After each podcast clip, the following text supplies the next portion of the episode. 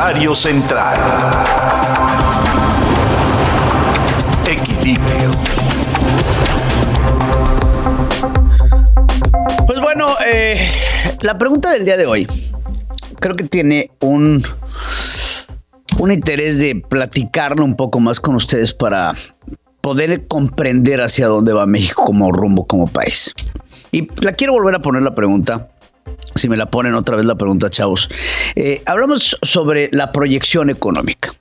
La contracción económica mundial la vemos en Estados Unidos que fue de un menos 3.5%. Nos vamos al sur, a Venezuela, en donde esta misma contracción, en este mismo año pandémico, tiene una contracción del menos 30% y México un menos 9%. ¿En dónde ubicamos a México en el futuro? ¿Más cerca de Estados Unidos o más cerca de Venezuela? Y creo que vale la pena esta reflexión, ya que estamos viendo una, una espiral económico en donde los países tienen que comenzar a ver hacia el futuro. Es lo más importante en términos económicos.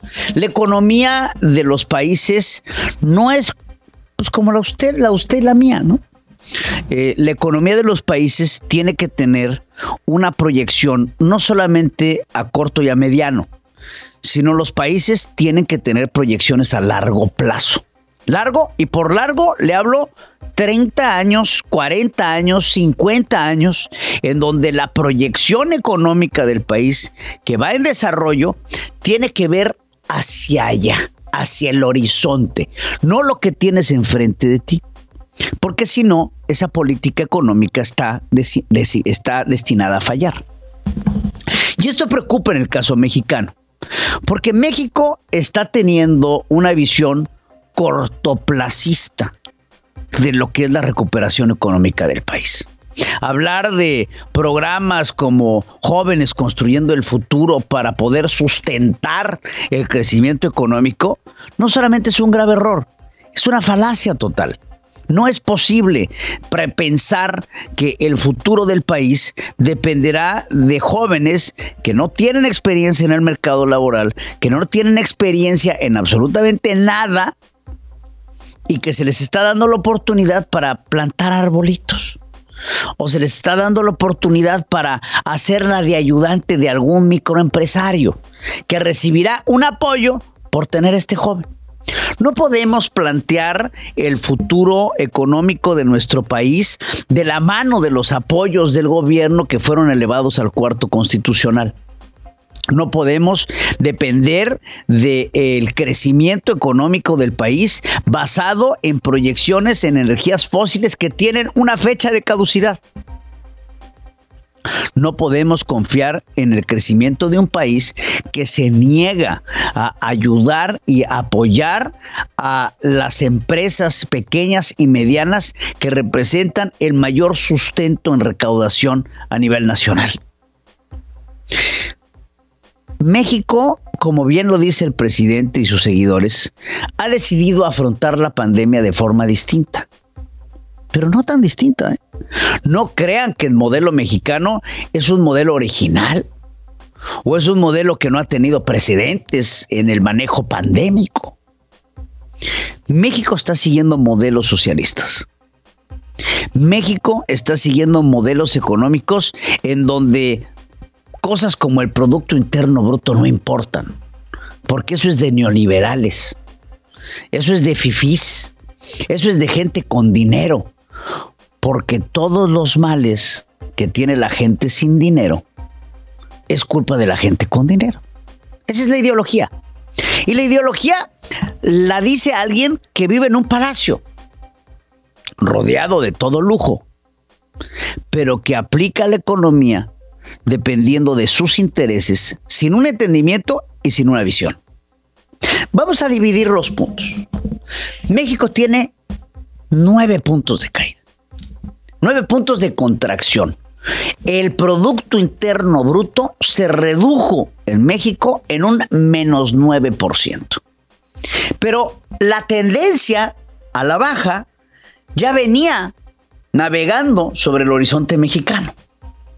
Y es así como antes de la pandemia, la contracción económica del país ya llegaba al punto que era menos 0.8%. Pero ya estamos hablando del puntito. Ah, redondémelo. Ya estamos hablando del puntito. Después de la pandemia, vieron aceleración de la caída. Ahí viene un punto. Vamos a suponer que, al igual que los Estados Unidos, México tiene tres puntos más. Tres puntos más de caída económica.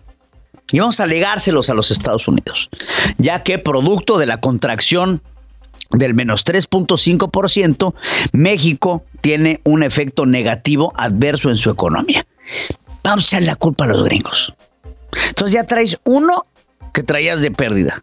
Después vamos a ponerle tres puntos más. Culpa de los norteamericanos. Son cuatro puntos.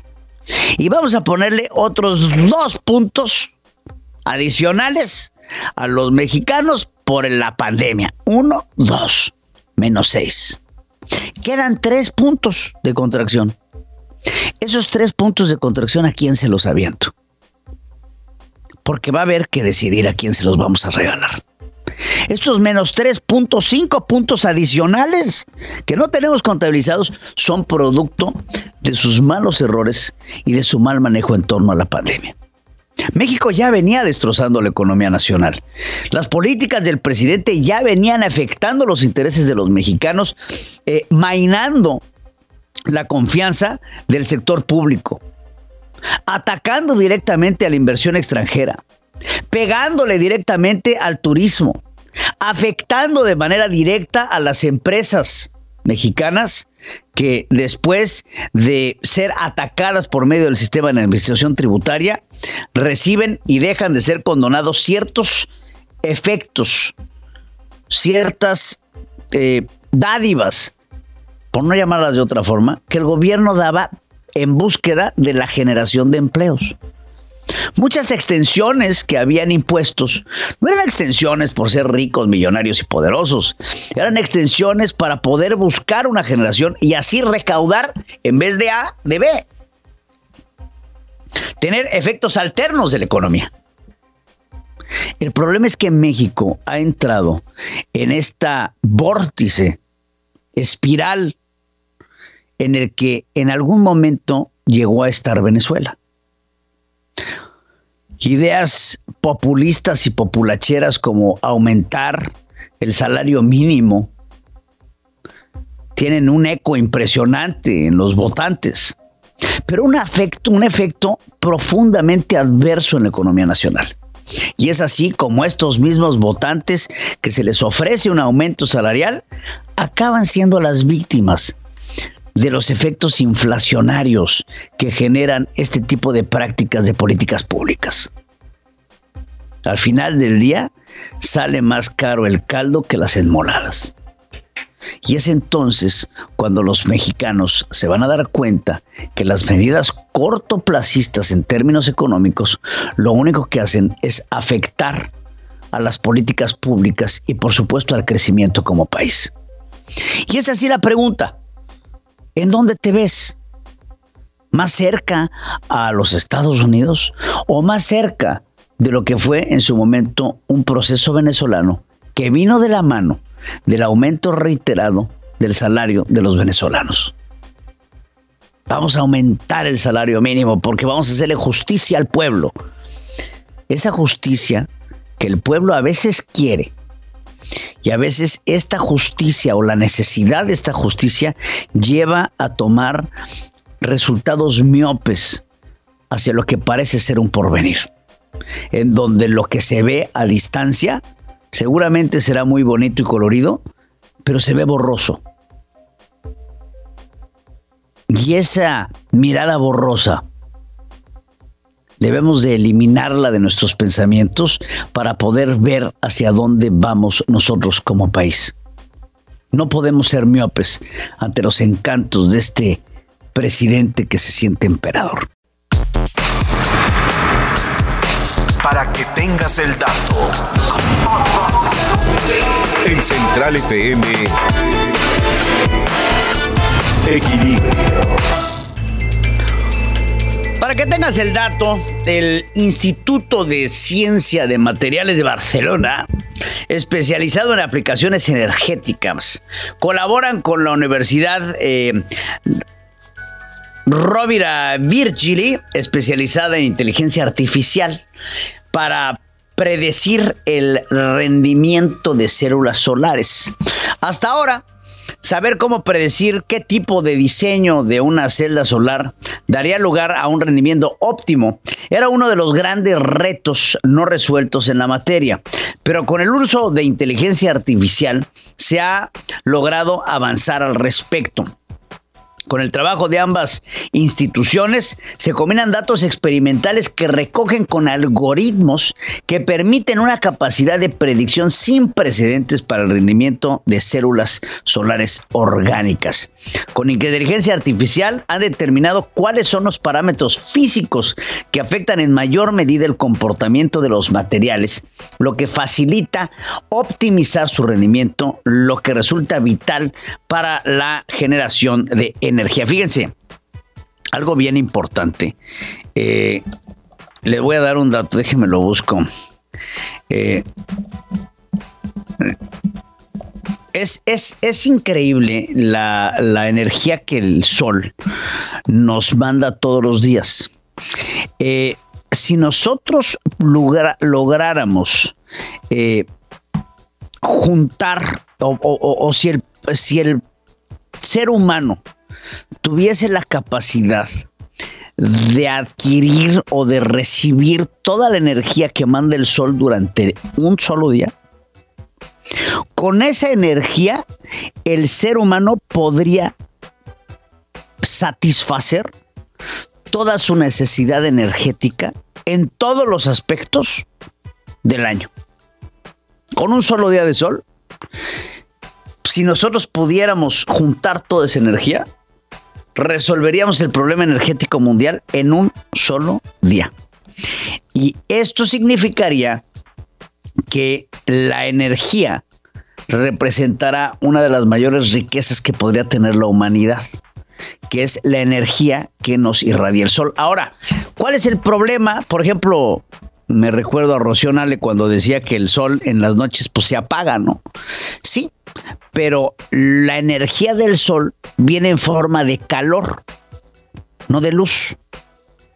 Entonces, sí, la luz es un elemento importante, ¿no? Para nosotros, pero ¿de dónde, dónde está la energía del sol? Está en el calor. Ese calorcito que dices, ah, vamos a ponernos aquí en la esquinita, eso, ese calor en el momento en el que se recibe en las celdas fotovoltaicas, estas reciben la luz del sol y absorben el calor de la luz del sol y este calor se refleja en energía. Ahora, ¿qué pasa cuando no está el sol?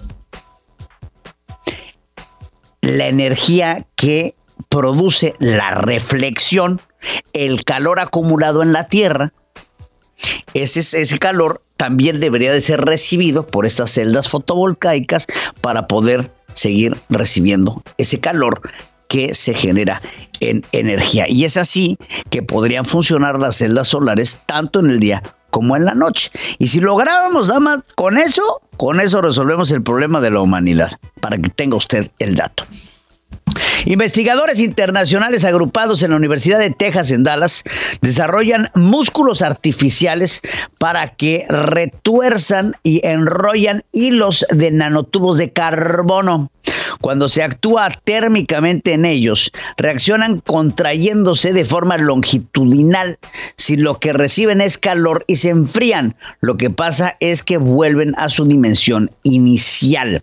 Estos, siendo regulados electroquímicamente, facilitan el satisfacer el requerimiento de músculos artificiales que sean rápidos, que sean fuertes, con gran alcance para aplicaciones en la robótica, bombas cardíacas e incluso ropa metamórfica. O sea, con esto podría usted suplantar alguna ruptura de tejido muscular eh, se podrían utilizar a través de estos músculos artificiales compuestos de nanotubos de carbono. Destacan que este tipo de músculos de nanotubos de carbono pueden soportar cargas pesadas sin consumir mucha energía debido a su eficiencia en la conversión que no se restringe por el límite del, del, del thermodynamics, ¿no? de las termodinámicas, o sea, del efecto del calor para que tenga usted el dato. Fátima Ebrahimi, científica del Laboratorio de Física de, del Plasma de la Universidad de Princeton, ha desarrollado un nuevo tipo de propulsión espacial que podría ser factible llevar a seres humanos a Marte y más allá.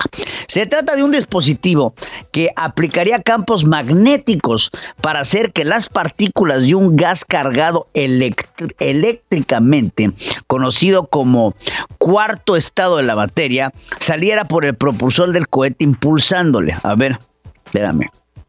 Campos electromagnéticos para hacer que partículas de un gas cargado electromagnéticamente conocidos como el cuarto estado de la materia, salieran por el propulsor de un cohete impulsándolo.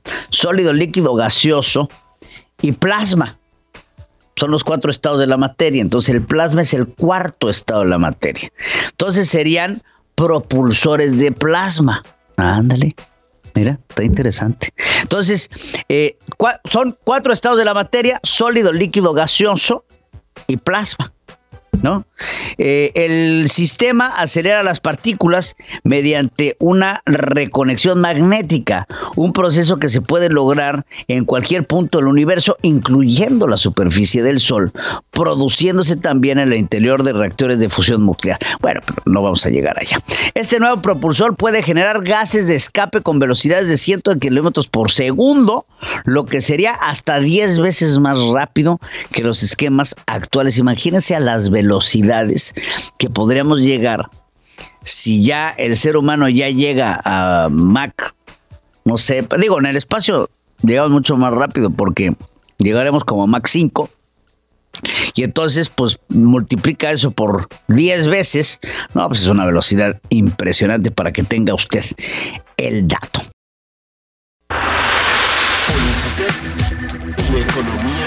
Política y economía en diálogo.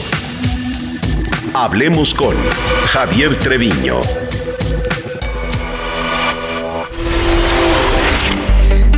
Regresamos aquí a la primera emisión de Central FM Equilibrio, quien a nombre del ingeniero Pedro Ferriz de Con saludo, como siempre, y continuamos con mucha más información. Y mi querido Javier Treviño, quienes tiene un comentario en política y economía. Javier, te saludo y no sin antes desearte un excelente inicio de semana. Hola Pedro, buenos días, qué gusto estar contigo de nuevo. Eh, en efecto, yo quisiera eh, comentar que la semana pasada tuvimos al menos tres noticias que podríamos integrarlas de una eh, pues, manera atractiva, de tal manera que podamos ver este, un impacto que deberíamos reflexionar en nuestro país. Déjame decirte tres casos rápidamente, Pedro. A ver, el primer caso es de la Unión Europea. El lunes pasado, en un informe de dos eh, eh, grandes eh, think tanks, centros de pensamiento, Ember y Agora, que son alemanes, se anuncia que por primera vez el año pasado los europeos obtuvieron más electricidad de fuentes renovables que de combustibles fósiles.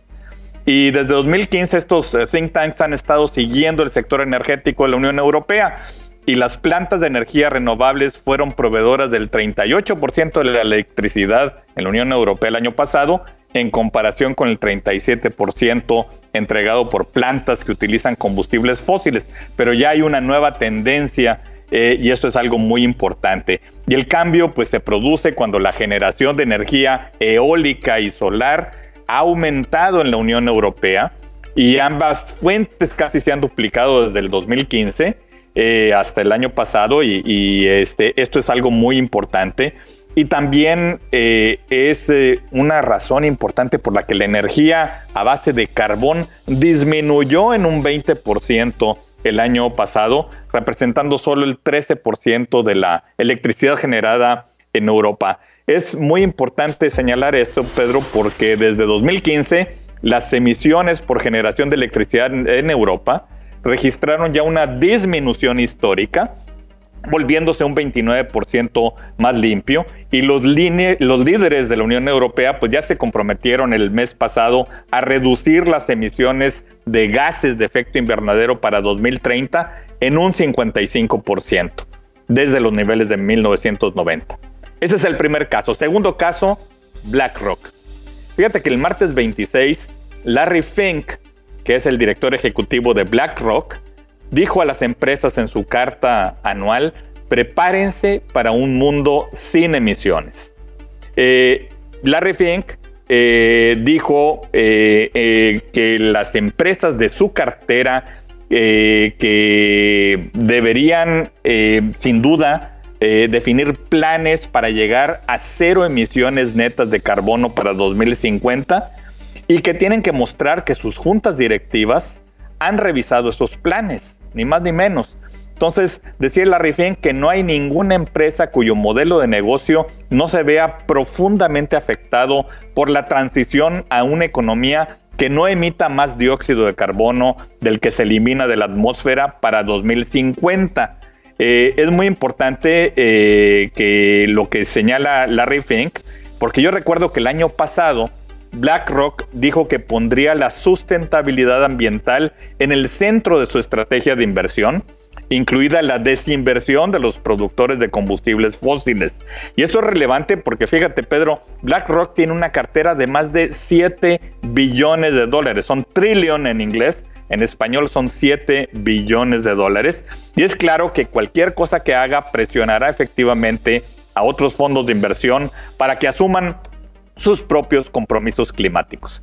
Tercer caso de la semana pasada, General Motors anunció el jueves que quiere poner fin a la producción de todos los automóviles, camiones y SUVs que funcionan con diésel y gasolina para el 2035. Es decir, cambiará toda su nueva flota a vehículos eléctricos como parte de un plan más amplio para alcanzar la neutralidad de carbono para 2040. Entonces, la compañía planea usar energía 100% renovable para alimentar sus instalaciones de Estados Unidos para el 2030 y las instalaciones globales para el 2035.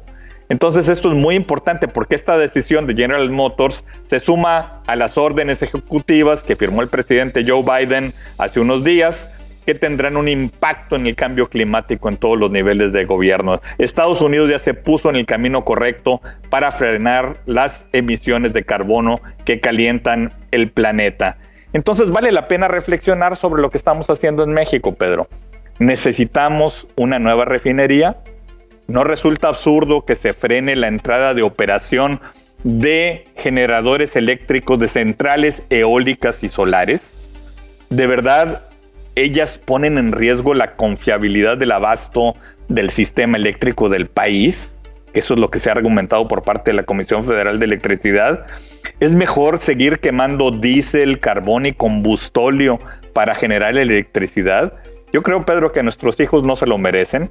Y aunque Pemex, ni la Comisión Federal de Electricidad, ni la Secretaría de Energía estén observando lo que está ocurriendo en otros países, y solo mencioné tres casos de la semana pasada, yo creo que no podemos quedarnos atrás porque el mundo no nos va a esperar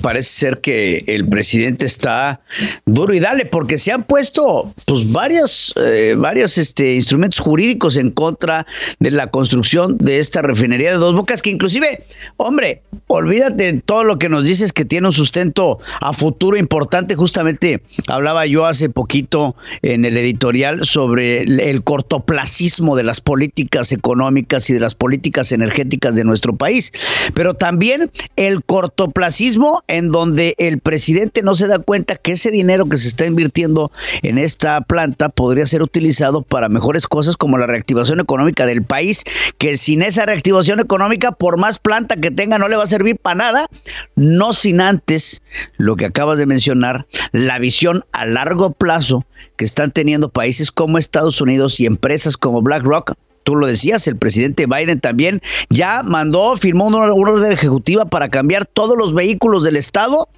a eléctricos y estas acciones que también toman los europeos. Estamos viendo una proyección económica que debería de ser por ejemplo, una planta como esta refinadora a 30, 40, 50 años tirada a la basura. E, e, es, cierto, Pedro, y entonces estamos eh, moviendo eh, la economía del mundo hacia una economía mucho más limpia, hacia lograr la neutralidad en, en cuanto a las eh, emisiones, cero emisiones por parte de, de, las empresas y de los vehículos.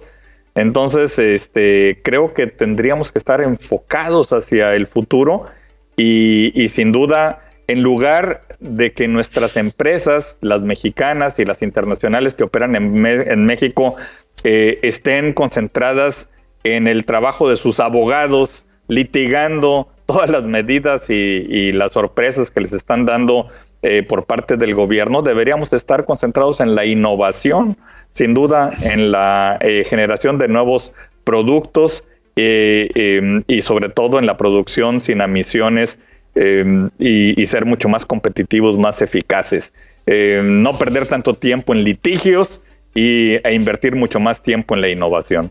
Ya, claro, y aparte México tiene todos los recursos para ser un país productor de energías renovables impresionante porque tenemos todo el clima, eh, todos los tipos, viento, sol, tenemos todo para ser una potencia también en ese aspecto, ¿no? Y, además está también eh, todas las empresas que quieren invertir en México en la generación de energía renovable. Ya están listas, están preparadas y lo único que ocurre es que tenemos que quitarles las barreras, los obstáculos que les están poniendo para que inicien sus operaciones. Yo creo que efectivamente tenemos la, mejor calidad de inversión en materia de energía eólica, energía solar, y lo podemos hacer muy bien.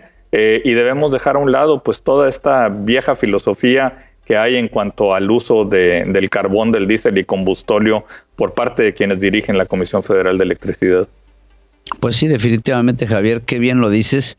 Eh, qué buen análisis, además de todo puntual y muy preciso en estos momentos eh, que está sucediendo. Eh, ese es el, es el debate internacional, es este. Te agradezco mucho, Javier. Como siempre, un placer tenerte en este espacio Central FM Equilibrio. Gracias, Pedro. Buenos días. Igualmente, buenos días, Javier. Política Internacional con Adriana Braniff. Braniff. Mi queridísima Adriana Braniff, llegamos al momento. Eh, pues, ¿qué está pasando en los Estados Unidos aparte de ya casi casi confirmado eh, que el presidente Donald Trump no va a recibir ningún Pues sí, lo que está pasando antes de pasar a este tema de, del impeachment, que es la semana que entra, entonces vamos a estar hablando de eso. Vamos a ver. Es que ya pasamos eh, por el segundo fin de semana de nuevo presidente Joe Biden y aún no ha insultado a nadie el presidente.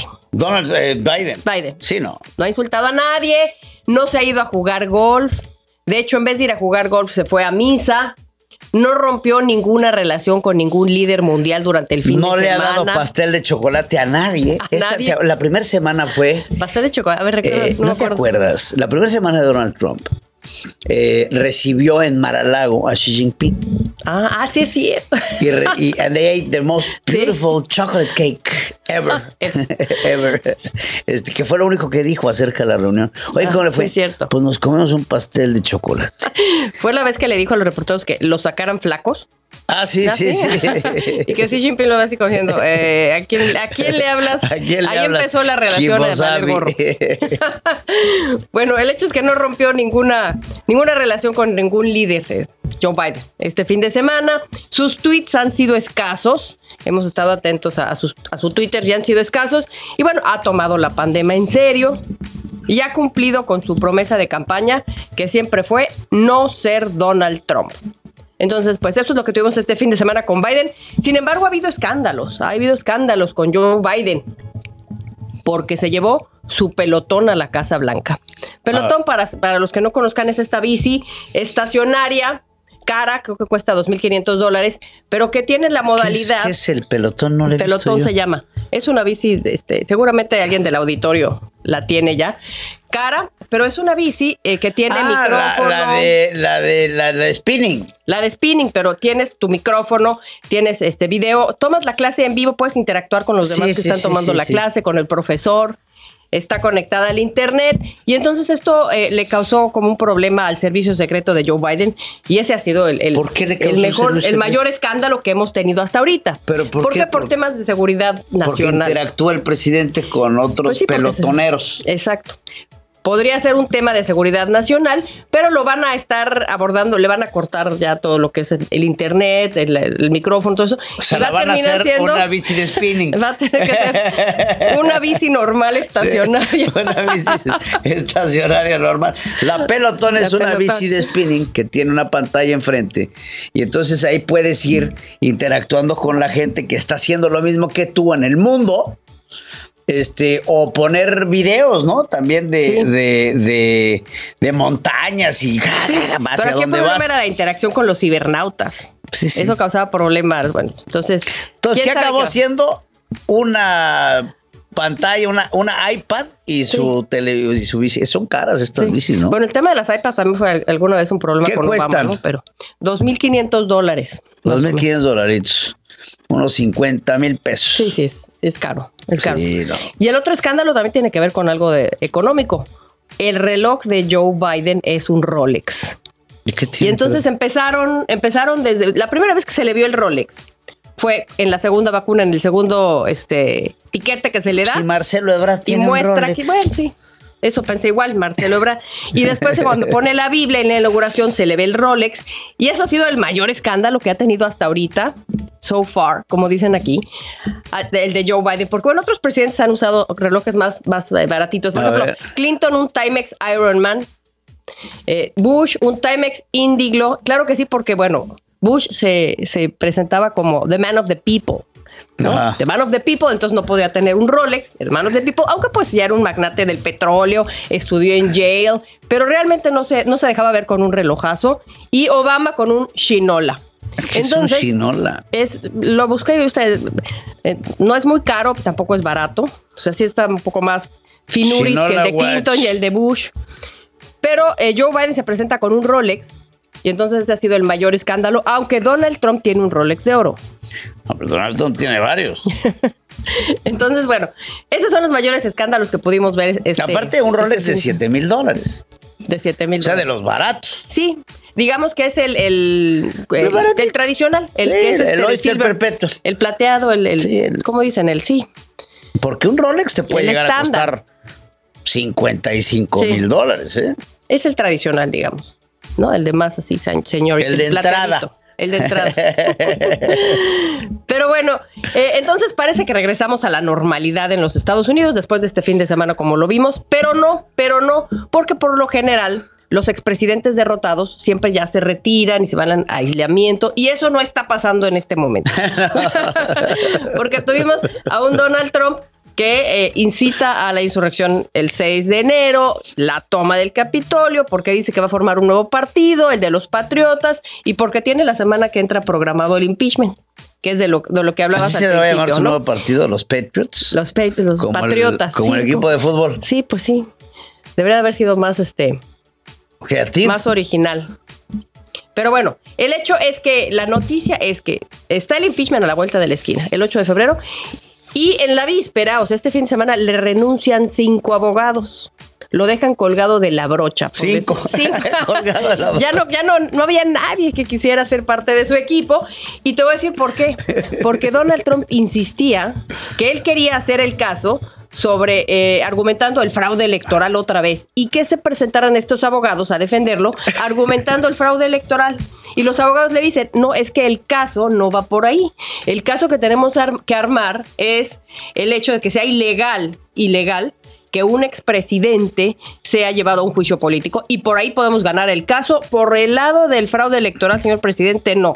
Y como Donald Trump insiste en que quiere el caso del fraude electoral, pues entonces eh, renuncian y contratados. Porque insiste en Insiste que, que le el robaron. caso, sí. El caso es que a mí me robaron. Pero esos abogados no quieren tocar Ah, hay, ese tema hay- porque hay otro pues, no tienen- presidente no que dice que le robaron la elección del 2006 y sigue con esa cantaleta. ¿No serán amigos?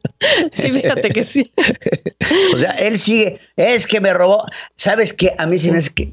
¿Por eso salió la foto de Biden con Felipe Calderón, porque los Ah, dos sí. se robaron la elección. no, qué horror. No, y qué aparte los dos tienen un gobierno espurio, ¿no? Espurio. Y los dos son presidentes. Pero bueno, el hecho es que no, te voy a decir quiénes son rápidamente estas dos personas. A ver. Uno es Bruce Castor. Bruce Castor. Castor. Fiscal del condado de Montgomery, eh, ¿En pero de aquí, de en Pensilvania. Ah, Hay también un mí me Montgomery. dijeron Montgomery County. Sí, hay uno aquí en y Texas. dije, ay, pues es de aquí, no, este es en merito, de aquí en la esquina. Aquí en la esquina. Vamos a entrevistarlo. Sí. No, eh, eh, ahí, ¿no? Este personaje se negó a enjuiciar a Bill Cosby. ¿Te acuerdas de Bill Cosby? Sí, claro. Abusador de mujeres. Acusado, sí, abusador de mujeres, eh, tenía un, un stand-up, este, este personaje. Bueno, él se negó a, enjuiciarlo. Era el, el fiscal encargado del caso y ¿Sabes? se niega. El, el- el- el caso de Bill Cosby fue muy importante porque Bill Cosby fue el primer afroamericano Sí. negro que daba un sentir de una familia blanca. Mm, Por eso fue tan exitoso el programa del Cosby Show, mm, porque Bill Cosby era el negro con su familia afroamericana, sí. pero que vivían como blancos. Mm. Entonces tenían, eran ricos y tenían mayordomo y tenían casa y hablaban bien y se vestían bien. Entonces, por eso era el éxito del Bill Cosby Show. Racista Sobre más no poder, ¿eh? Sí, y es un tema interesante que Porque tocas. emblanquizaban Sí, a los negros. Sí, es, eh, está de black culture, la cultura blanca, la cultura negra. Y de Sí, hecho, Barack sí, Obama eh. también es parte de, de la white culture. De la white culture, de- del black white culture, claro. exacto. Es un tema Entonces, Es un interesante. tema muy interesante. Él. Bueno, interesante. pero Bill Cosby entonces es acusado. Sí, es acusado y enjuiciado 10 años de cárcel. de lo mismo que han acusado a Donald Ah, Trump de abuso sexual. Y el fiscal que dijo, no, no lo voy a condenar, es justamente Bruce Castor, que ahora es abogado de Donald Trump, porque ya se lo jaló para su equipo. Eso por un lado. El otro, el otro se llama David Schoen. David Schoen. Bueno, él también tiene lo suyo. Fue el abogado que defendió a Roger Stone. Roger. Stone, el amigo de, seguro se lo recomendó, Sí, sí. porque Roger Stone es amigo de, de Donald Trump desde que eran chavos y bueno, eh, se fue a la cárcel o estaba condenado Roger Stone precisamente por ayudar a Donald Trump a ganar las elecciones. O sea, No se diga más de que. Roger, Stone estuvo también detrás de la campaña Nixon. También, como chavo, él empezó en, en ese tema del lobbying, así, con teniendo Nixon. una empresa chica junto con Manafort. Bueno, Con este es- esta, esta señal de Nixon. Sí, la agarró de ahí. No, Nixon la agarró de Stone. No. Sí, claro. ¿Sí? Roger Stone fue, fu- Roger Stone fue de los principales asesores, jovencito, Muy jovencito. de la campaña presidencial de Nixon. Sí. Inclusive, por ejemplo, eh, frases tan importantes como eh, eh, espérame, era una frase muy importante de la campaña de Nixon que también lo utilizó Donald Trump, Ah, que se este- llamaba ay, Sí, la de.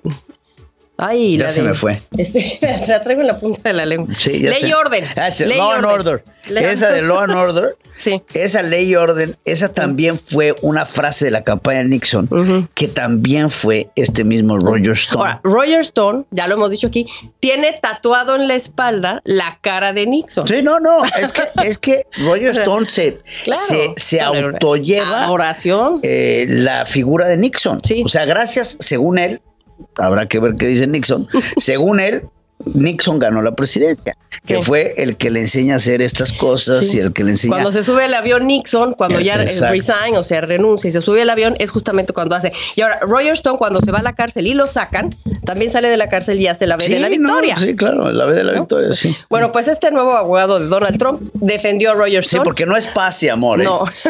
O sea, es que la gente puede pensar que es paz y Sí, amor. No, es la vez de la victoria. Sí. Y otro asunto, fíjate también, David Schoen también eh, había sido contratado por quién crees?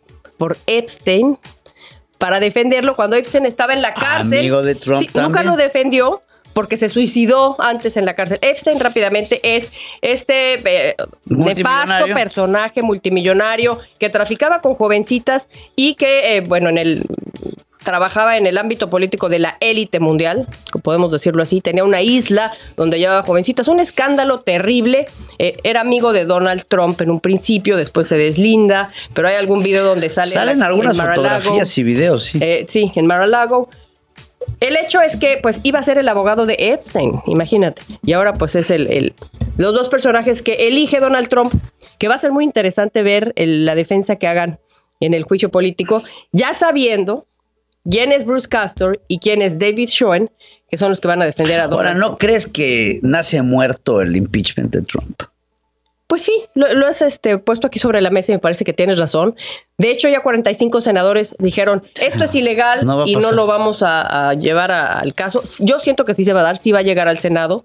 Y No, al mejor- Senado ya llegó. Sí, ya llegó, ya lo llevó Nancy. Eh, el ya. chiste es que no va a pasar en el Senado. Sí, sí, no. No se le ve que vaya a pasar.